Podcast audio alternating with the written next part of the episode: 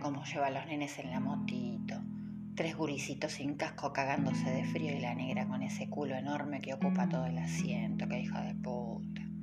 Mira, mira cómo lleva la pendejita medio dormida, casi cayéndosele de esas piernas gordas de tanta cerveza y torta frita. Y mira al otro ahí atrás, agarradito como puede, tiritando, pobrecito.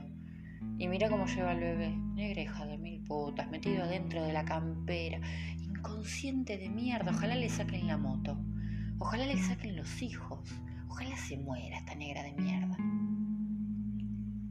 La camioneta arrancó, rabiosa, y se perdió calle abajo, zambullendo a la negra y a sus crías en una nube de humo pegajoso.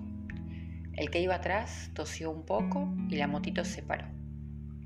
El señor del golcito gris bocinó con furia a sus espaldas y le ordenó que se moviera, pelotuda, la puta que te parió.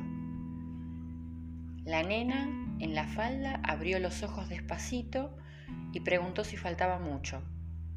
La madre le apoyó la mano temblorosa sobre la frente sudada, comprobó que la fiebre seguía allí y murmuró un no, mi amor, así triste y suavecito, como los quejidos del nazareno que llora acurrucado contra sus tetas tibias o como el 5x6, 30, 5x7, 35 que Ismael recita con los brazos, envolviéndole la panza llena de pan y mate cocido, porque el otro día tiene prueba, y la Brenda tiene fiebre, y el nazareno llora de hambre, y a esa hora el colectivo ya no entra hasta el barrio, y el Mario que no aparece desde la semana pasada, y la motito que se para cada cinco cuadras, y el hospital que todavía está lejos, y doña Esther que le dijo que para qué iba a tener otro hijo a los 22, que mejor abortara.